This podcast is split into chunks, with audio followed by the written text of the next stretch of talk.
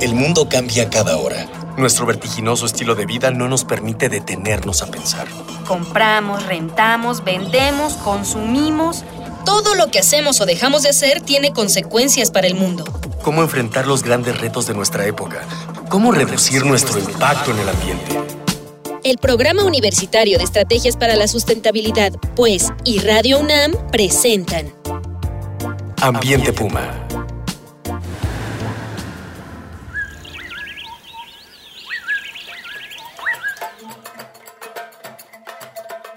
¿Qué tal? Qué gusto saludarlos. Eh, soy Marjorie González, a nombre de la maestra Mireya Imas, directora del Programa Universitario de Estrategias para la Sustentabilidad de la UNAM y titular de este espacio, les doy la más cordial bienvenida a esto que hacemos con mucho entusiasmo para todos ustedes y que se llama Ambiente Puma, voces, ideas y acciones sustentables. Pues hemos estado charlando de manera muy amena acerca del cambio climático, qué lo ocasiona y vamos a seguir platicando hoy de cómo lo estamos estudiando en la Universidad Nacional. Pues de nueva cuenta me acompaña y le agradezco mucho que esté en cabina el doctor Oscar Peralta Rosales, investigador del Centro de Ciencias de la Atmósfera de la UNAM. Bienvenido de nuevo, Oscar.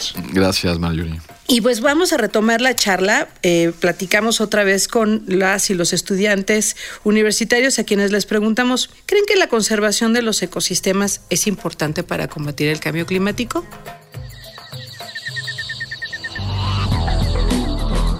¿Crees que la conservación de los ecosistemas es importante para combatir el cambio climático? Yo creo que es primordial, ¿no? Este, la conservación de los ecosistemas. Son los reguladores naturales del planeta, son aquellos que dan el equilibrio a, a todo el ecosistema en general. Si se afecta en un solo lado, por ejemplo, si lo que pasó apenas con el manglar de Tajamar, ¿no? Pensamos que solo afecta a Cancún, pero no, es una repercusión más general. Si no hay ecosistemas saludables, pues el planeta poco a poco va a enfermar más y más y con ellos nosotros. ¿Crees que la conservación de los ecosistemas es importante para combatir el cambio climático? Sí, sí, es muy importante conservar los ecosistemas, principalmente los bosques y selvas, ya, ya que en la actualidad pues se, se está expandiendo lo que es las zonas eh, de la agricultura y en base a eso pues están generando talas de árboles, este, y, bueno, disminuyendo las hectáreas de bosques que tenemos.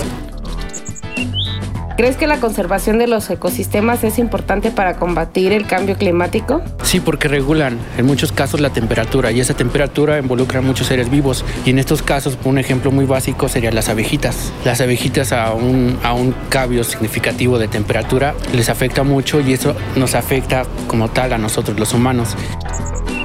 ¿Crees que estamos preparados como sociedad para hacer frente al cambio climático? No, yo creo que nos hace falta mucha información y educación, porque no sé, por algo estamos en estos problemas ahorita, ¿no? Del cambio climático, porque no se ha tenido la conciencia suficiente, la información necesaria, ni la educación obligada para evitar todos esos problemas. ¿Crees que estamos preparados como sociedad para hacer frente al cambio climático? Pues sinceramente yo creo que no estamos preparados porque, o sea, sí tenemos las ideas principales de cómo combatirlas, pero realmente no la llevamos a cabo. ¿Crees que estamos preparados como sociedad para hacer frente al cambio climático? Sí, en cierta forma nosotros como animales morales y razonantes, en cierta forma, tendemos a adaptarnos a los cambios eventuales.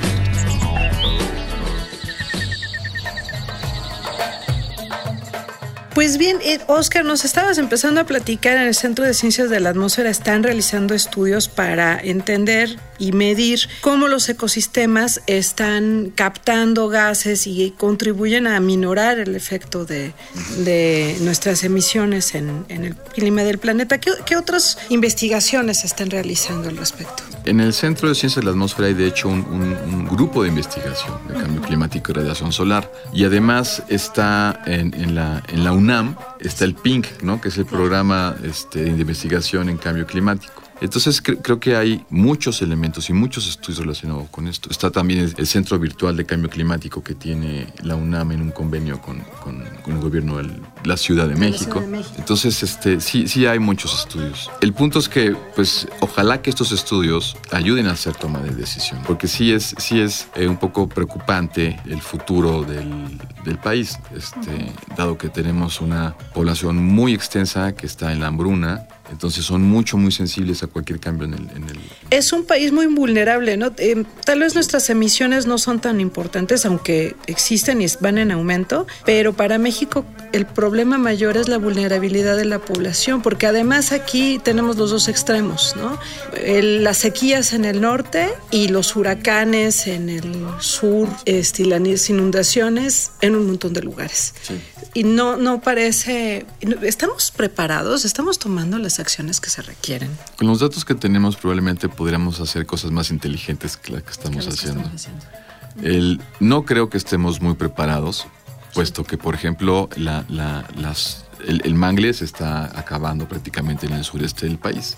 Es un sumidero muy importante de, de, carbono. Y de hecho, por ejemplo, eh, la, la, parte, eh, bueno, la mayor parte de vida acuática se desarrolla en zonas de mangle más que en océanos. Esas son las cunas del mar, ¿no? Ahí se reproducen los peces. Entiendo que en muchos casos, pues la, la, desesperación de, de tratar de ganarle terreno a eh, ya sea a la costa o un poco al mar, para zona residencial o zona comercial o zona industrial, pues es, es apremia, ¿no? No es una idea muy inteligente, ¿no? Pero además muchas veces no tiene que ver con darle vivienda a la población. Tiene que ver con hacer negocios. Sí, en, en, muchas ocasiones es así. Pero bueno, a fin de cuentas son las acciones que están haciendo hoy en día, ¿no? Como por ejemplo salió, esto sucedió en Tajamar y todo esto. Y entonces una de las acciones más importantes para México sería la conservación de sus ecosistemas. Hay algo importante, por ejemplo, eh, siempre se ha considerado que un ecosistema, ya sea marino o, terrestre, tiende a ser por naturaleza un sumidero de carbono. Sin embargo, pues las plantas respiran, ¿no? Entonces no es tan, eh, digamos que la tasa que se espera, digamos, incorpora el CO2 de la atmósfera a la planta o, o al suelo, no es tan alta como se tenía pensado. Entonces esto hace que se modifiquen mucho los escenarios. Y que nosotros también tenemos que asumir nuestra responsabilidad, no estar pensando que alguien más se va a hacer cargo de nuestras emisiones. ¿no? Por eso también es importante la parte de cambiar las tecnologías, de reducir nuestros consumos. Y además creo que el, el país sí está o sea, está dejando por atrás muchas cosas. Una vez que, por acciones del clima, si se puede decir, eh, el promedio de temperatura aumente un poco más o incrementen las concentraciones de CO2, no todos los cultivos van a ser capaces de crecer. Entonces, probablemente México sea de esos países que pase de grandes áreas de policultivo a monocultivo.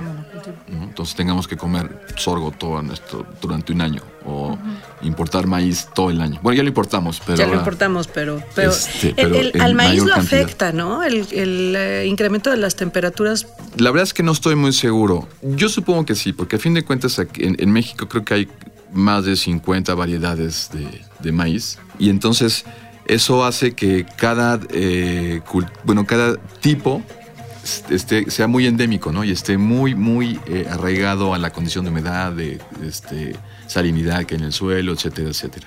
Si por algún motivo cambia, es muy difícil que se incorpore este, o, que, se adapte al nuevo cambio. O que si se adapta no lo va a hacer en una tasa tan rápida como lo está haciendo el cambio climático. Claro. Y estamos metiendo las mismas especies por la, misma variedad modificada en todo el país. Cuando frente al cambio climático, pues es importante tener una gran biodiversidad, una gran variabilidad. para que podamos elegir cuáles plantas se logran adaptar, ¿no? Sí, estamos haciendo las cosas un poco chueco. Ustedes, amigos en casa, ¿qué opinan de todo lo que hemos estado platicando? Por favor, escríbanos al Twitter en arroba UNAM Sustentable Facebook Sustentabilidad UNAM o llámenos al teléfono 5622-5212, 13 o 14. Nos interesa mucho su opinión, sus dudas, sus comentarios, sus sugerencias de temas que podamos abarcar aquí en el programa. Recuerden que con sus voces, ideas y acciones estamos haciendo comunidad. El día de hoy tenemos más libros de regalo, tenemos otras colecciones de nuestra huella en el planeta, otras dos, para quienes nos escriban qué significan las siglas IPCC y a qué se dedica este grupo. Pues vamos a a, seguir eh, comentando. Entonces, ¿cuáles son los escenarios probables del cambio climático para nuestro país? ¿Es lo que se espera para el norte y para el sur? Es distinto. El, el, obviamente la parte, la zona norte del país es una zona predominantemente desértica. Entonces hay algunos estudios que tratan de ver cuál es el avance de la desertificación del país. O sea que el, probablemente el desierto llega ahora, hoy en día hasta quizás Zacatecas. 20 años quizá llegue a Guanajuato y de ahí llegue hasta el centro del país, ¿no? Si no hacemos nada. Si no hacemos nada. Este, digo, son, son, son, a fin de cuentas son escenarios. Son escenarios, sí. Sí, y están basados en muchas suposiciones. Pero, por ejemplo, el, el, el algo que, que, que, está ya, bueno, no es que esté ocurriendo ya y que sea culpa directa del cambio climático, porque eh, lamentablemente en el país existe, como dijo una vez Greenpeace, aquí no tenemos efecto del cambio climático, del cambio climático, aquí lo que tenemos es un caos ambiental. Entonces es, este, zonas de tala que se están este, ¿no? atacando, desviación de cauces de ríos para hacer presas, etcétera, etcétera, eh, que, que lo que provocan es que este, nos vuelven más vulnerables. Más vulnerables aún, porque pues obviamente muchas de estas acciones no están dirigidas al bienestar de la gran mayoría de la población sino que están dirigidas a pues, cosas muy específicas, ¿no? O para resolver demandas que son inmediatas y urgentes. Pues, eh, y, ¿qué, ¿cómo se pueden aplicar los conocimientos científicos, lo que se produce en instituciones educativas como la UNAM, en las políticas públicas? Eh, se va a la Cámara de Diputados, se le presentan los resultados de los estudios Ah, ¿Cómo son estos procesos para que nos hagan caso? Por ejemplo, con los diputados, yo supongo que el Congreso de la Cámara de Diputados tiene como dos tareas eh, fundamentales, ¿no? Que es como eh, crear acuerdos y el otro es legislar. Entonces, esas son como sus dos acciones. Y bueno, y mover el presupuesto del país en, sí, claro. ¿no? A, no a voluntad, pero pues este, ¿no? De manera en lo que se, requiera. Creo que, por ejemplo, la parte de crear acuerdos es importante, teniendo en cuenta que hay escenarios en los cuales México pasa del policultivo al monocultivo. Por ejemplo. ¿no? Habría que pensar cuáles son las, este, la capacidad de un campesino para adaptarse a esto. O, los incentivos para que no ocurra. El, el otro punto, por ejemplo, sería legislar que no puedes eh, o que cada municipio debe contener o debe mantener un 20% de zona como de exclusión, ¿no? Que, no, que no puede invadir, no puede construir, no puede, talar. no puede talar, no puede hacer nada. Eso haría que, bueno, se atomizara, es cierto, pero por lo menos se mantuviera un poco la, ¿no? Pues amigos, se nos va el tiempo aquí como agua y llegamos al, a la sección del programa de No hay pretexto. Y es una sección donde te vamos a pedir que en una sola frase, como en Twitter, nos digas por qué no hay pretexto para tomar acciones individuales y colectivas contra el cambio climático. Y que sea como en Twitter, en cinco palabras. sí. Está difícil. ¿Puedo poner un ejemplo? Sí. El, yo eh, vendí mi coche hace dos años. Eh, viajo en Metrobús y en pecero y en taxi y en metro. Y realmente es algo complicado porque antes yo pues iba a comprar el periódico en coche, ¿no? Entonces, deshacerte de eso realmente es... Es un gran paso. Es un gran paso, pero, pero y también hay que hacerlo de manera como inteligente, porque tuvimos que poner al, niño cerca de la casa, organizar la todo el rollo familiar. Una vez que lo logras, pues ya, sé, ya, ya como que todo está más sencillo, el coche ya no lo extraño tanto. Sin embargo, este, el, al menos personalmente no veo ninguna mejoría en el ambiente. bueno, pero aquí pusimos un granito de, arena. En serio, no es un taxi de eléctrico. Un día el, doctor Oscar Peralta renunció a su auto. Usted piénselo, no es mala idea, ¿eh? podríamos contribuir mucho haciendo esto. Pues le agradezco, te agradezco muchísimo que hayas estado aquí. Es, es, un gusto siempre eh, platicar contigo, al doctor Oscar Peralta, investigador del Centro de Ciencias de la Atmósfera de la, de la UNAM. Y pues también le agradezco en los controles y la producción, como siempre, a Miguel Alvarado. En la investigación sondeos e invitados a Dalia Ayala, Berenice Santana, Juan Antonio Moreno y Jorge Santos de nuestro equipo de Educación Ambiental y Comunicación. Esto fue una coproducción de Radio UNAM y el Programa Universitario de Estrategias para la Sustentabilidad con apoyo de la Dirección General de Divulgación de la Ciencia. Pues a ustedes, amigas y amigos que nos escuchan desde casa, los invitamos a seguir reuniendo ideas, voces y acciones sustentables aquí, en Ambiente Puma. Hasta la próxima. Una pequeña acción. Un cambio de actitud. Nuevos hábitos. Y nuevas formas de entender y relacionarnos con el mundo. Paso a paso. Aportamos un granito de arena. Para construirnos un futuro. El Programa Universitario de Estrategias para la Sustentabilidad, pues, y Radio UNAM presentaron Ambiente Puma.